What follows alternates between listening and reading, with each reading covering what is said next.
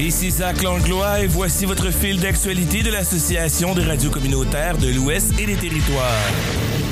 Les tensions entre le gouvernement provincial et la Fédération des enseignants de la Saskatchewan continuent. Le syndicat a annoncé que les enseignants ne feraient pas de surveillance sur l'heure du midi le 8 février prochain et ce dans toutes les écoles de la province. Les enseignants membres de la Fédération des enseignants de la Saskatchewan sont de nouveau en grève tournante ce mercredi. Dans un communiqué de presse, le syndicat indique que ce débraillage touche six associations d'enseignants et selon la Fédération des enseignants de la Saskatchewan, cette action syndicale devrait affecter les cours d'environ 65 300 étudiants au Conseil des écoles françaiscoises. Ce sont les pavillons Gustave Dubois, Monique Rousseau de l'École canadienne française de Saskatoon ainsi que de l'École Providence de Vonda qui sont concernés par cette grève. Les cours, le transport scolaire et les activités parascolaires sont annulés dans les établissements concernés et dans un courriel envoyé à Radio-Canada, le Conseil des écoles françaiscoises indique que 709 élèves élèves et environ 55 de ses enseignants sont concernés par ce débraillage. Autre la grève de mercredi, la Fédération des enseignants de la Saskatchewan a aussi décidé d'annuler la surveillance du midi dans les écoles le 8 février. Ainsi, les enseignants ne feront pas de surveillance jeudi et ce, dans toutes les écoles de la province. Lundi, la Fédération des enseignants de la Saskatchewan avait indiqué que la poursuite de la grève est la conséquence du refus du gouvernement provincial de revenir à la table de négociation. Les points d'achoppement comprennent les salaires et la complexité de classe les mesures que nous prenons bénéficient d'un soutien fort et croissant car les élèves, les parents, les entreprises et les collectivités savent que nous méritons tous mieux, soutient la présidente du syndicat Samantha Pécotte. Selon la province, la question de la complexité des classes doit être abordée avec les divisions scolaires qui ont un budget alloué pour le recrutement de personnel.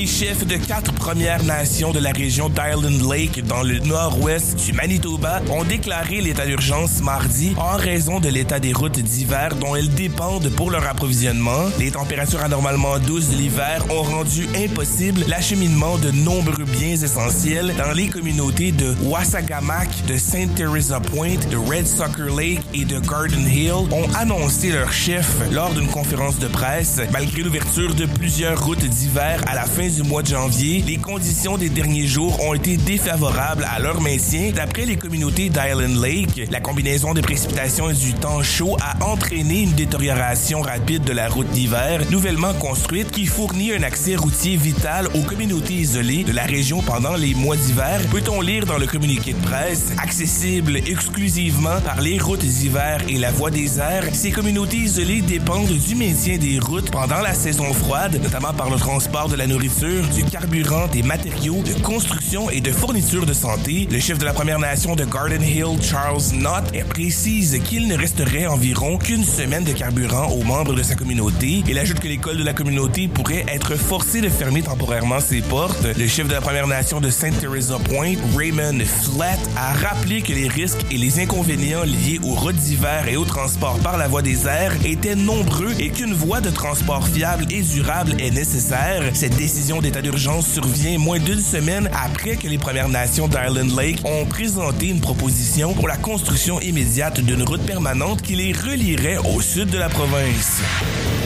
En Alberta, 98% des exploitants de garderies se sont inscrits ou réinscrits au programme fédéral provincial de garde d'enfants offrant des frais subventionnés aux parents admissibles, bien qu'ils estiment que celui-ci ne leur garantit pas une viabilité financière. Le programme financé par Ottawa vise à offrir des services de garde d'enfants pour 10 dollars par jour d'ici à 2026 afin de limiter les frais des parents grâce à des subventions accordées aux exploitants. En Alberta, les fournisseurs de services de garde reçoivent un montant fixe par enfant ainsi qu'un financement pour les compléments de salaire et le développement professionnel des éducateurs de la petite enfance certifiés. Selon Madame Chauhan, quitter le programme signifierait que les parents devraient payer des frais beaucoup plus élevés et que son personnel ne recevrait pas les compléments de salaire. Certains exploitants de garderies qui estiment que les subventions ne couvrent pas le coût total de la garde d'enfants ont même envisagé de se retirer du programme cette année. Cependant, le taux de participation à 98% à la date limite du 31 janvier est plus que les années précédentes, affirme Ashley attachée de presse du ministre des Services à l'enfance à la famille. Le gouvernement étudie les accords restants pour déterminer le chiffre final. La semaine dernière, certaines garderies ont fermé leurs portes pendant une journée pour protester contre le programme qui, d'après elles, n'est pas financièrement viable alors qu'il est censé réduire le coût moyen pour les parents. Les exploitants se sont également inquiétés du fait que les subventions sont versées après chaque mois au lieu du début du mois. Il semble que nous soyons toujours en retard, regrette Lisa Fletcher, propriétaire d'une garderie à Stony Plain. La présidente de l'Association des entrepreneurs en petite enfance de l'Alberta, Crystal Churcher, dit avoir rencontré la première ministre Danielle Smith jeudi soir pour lui faire part de ses inquiétudes.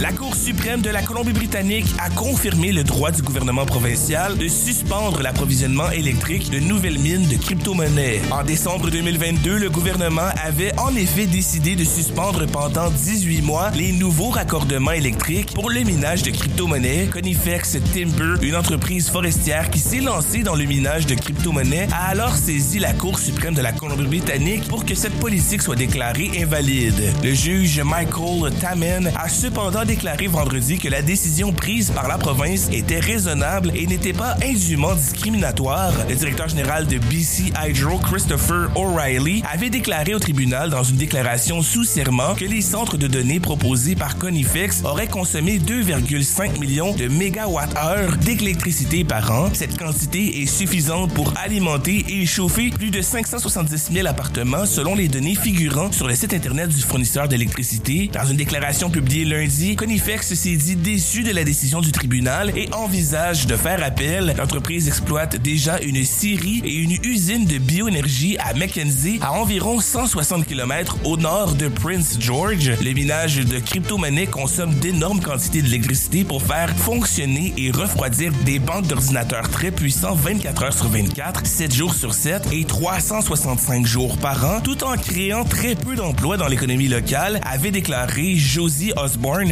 ministre de l'Énergie, des Mines et de l'Innovation faible en carbone avant que le gouvernement ne mette sur pause les nouvelles connexions électriques pour les mineurs de crypto-monnaies. BC Hydro a publié un rapport décrivant le casse-tête qu'il représente pour le fournisseur d'électricité. Le rapport indique que la demande d'énergie des opérations de minage de crypto-monnaies remettrait en cause les objectifs d'énergie propre et d'électrification.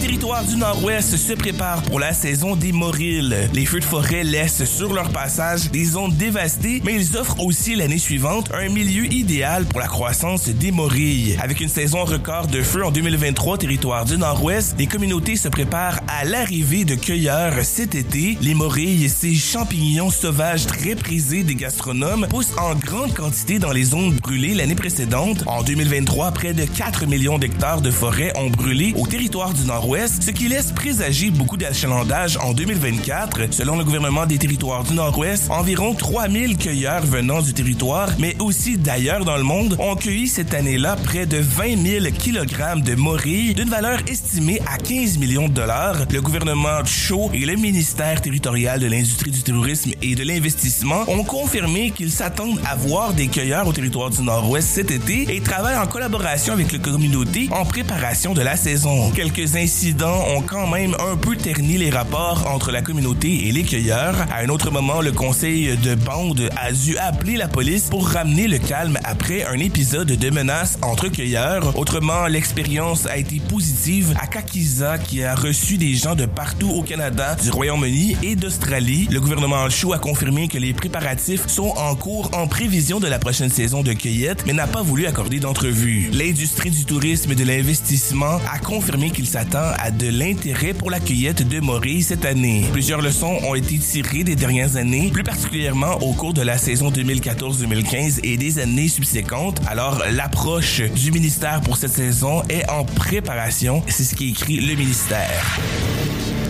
Les recruteurs ciblent les étudiants en soins infirmiers du Nunavut. Il existe une demande croissante de professionnels de la santé au Nunavut qui reste insatisfaite, surtout en raison d'un manque continu de représentation inuit dans le domaine. C'est ce qu'affirme Mika Nakashuk, responsable de projet pour Nunavut Tongavik Incorporated et animatrice de la séance d'information conjointe sur les programmes de soins infirmiers du Nunavut Arctic College et de médecine de l'Université d'Ottawa destinés aux futurs étudiants le 31 janvier, s'exprimant sur la nouvelle initiative de développement des capacités de carrière en santé de la Maki Gyak Ta Inuit Training Corporation. Nakashuk a déclaré que le Nunavut Tongavik Incorporated continue de travailler en étroite collaboration avec le gouvernement du Nunavut, le gouvernement du Canada, les organisations inuit et les communautés du Nunavut pour offrir un accès à une éducation de qualité culturellement pertinente. Étant donné que ces préoccupations relèvent directement du mandat de Maki Gyakta, qui a récemment bénéficié d'une augmentation de financement par l'intermédiaire du Nunavut Tongavik Incorporated, l'organisation a identifié les soins de santé comme une priorité absolue pour les Nunavummiut qui poursuivent une formation post-secondaire avancée. Cela s'accompagne également d'un renforcement du soutien financier aux étudiants, d'un soutien global et d'un effort accru pour sensibiliser et impliquer les étudiants potentiels. Il y a également des programmes en milieu de travail et en classe dans le cadre de cette nouvelle initiative directement liée à l'emploi et à l'avancement. Le programme de soins infirmiers du Nunavut Arctic College offre essentiellement trois niveaux d'éducation. Un programme pré-sciences de la santé d'une durée d'un an, le programme de baccalauréat sciences en soins infirmiers arctiques de 4 ans, basé à Iqaluit et géré en partenariat avec l'Université de Dalhousie à Halifax, et plus récemment un programme de soins infirmiers pratiques de deux ans a été proposé à Rankin Intel. Le fil sportif.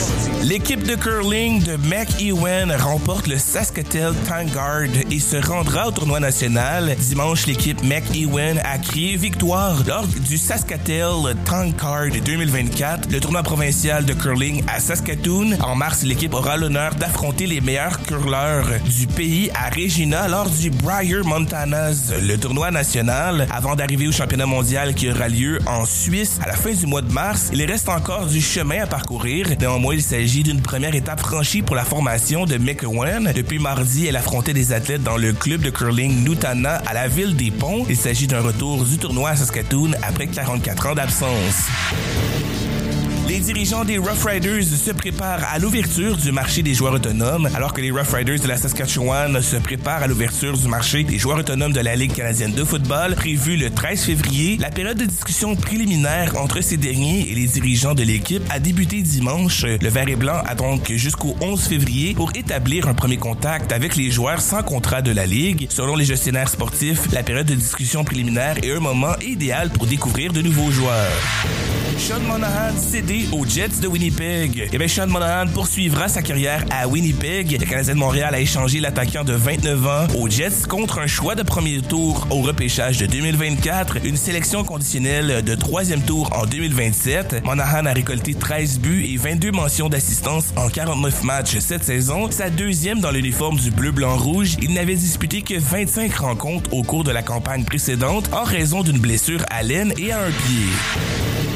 Un tournoi annuel de hockey en bottine célèbre samedi son 24e anniversaire à 53 km au sud-est de Winnipeg. La coupe TQ qui a lieu entre Sainte-Anne et Richer fait rayonner l'amour pour le hockey et la francophonie chez ses partisans. Des balles de tennis, des crampons, des bâtons de hockey et une patinoire sont tout ce dont Pierre Tétrault a besoin pour organiser ce tournoi de hockey bottine chez lui. Selon le franco-manitobain, une douzaine de joueurs ont participé au premier tournoi qu'il a organisé avec son frère André il y a 24 ans. Aujourd'hui, plus d'une trentaine de joueurs sélectionnés se rassemblent pour souligner l'occasion. Les Bisons de l'Université du Manitoba visent un huitième titre national en athlétisme. Claude Bérubé, qui est à la tête du programme d'athlétisme des Bisons de l'Université du Manitoba depuis 27 ans, espère que son équipe masculine remportera le huitième titre national de son histoire lors des championnats nationaux d'athlétisme universitaire qui se dérouleront à Winnipeg du 7 au 9 mars prochain. Les Flames envoient Elias Lindholm aux Canucks. Les Canucks de Vancouver ont fait l'acquisition mercredi du centre Elias Lindholm des Flames de Calgary en échange de l'attaquant Andrei Kuzmenko, un premier choix repêchage de deux jeunes défenseurs et d'un choix conditionnel de quatrième tour. Les deux équipes en ont fait l'annonce sur leurs réseaux sociaux respectifs. Le Russe de 27 ans a récolté 8 buts et 13 mentions d'aide cette saison avec les Canucks. Il avait rejoint Vancouver à l'été 2022. La série de victoires consécutives des Oilers s'arrête à 16. Les Oilers Edmonton avaient l'occasion d'inscrire leur nom dans le livre des records de la Ligue nationale de hockey, mais ont échoué dans leur tentative de remporter une 17e victoire de suite. S'ils avaient vaincu les Golden Knights ce mardi à Vegas, les Oilers auraient égalé la marque de 17 victoires de suite réalisée lors de la saison 1992-1993 par les Penguins de Pittsburgh. Les Golden Knights ont toutefois eu le meilleur par le pointage de 3 à 1. Ce fil d'actualité est produit par l'Arcour en collaboration avec Boreal FM en Alberta. Ce projet est financé par Patrimoine canadien.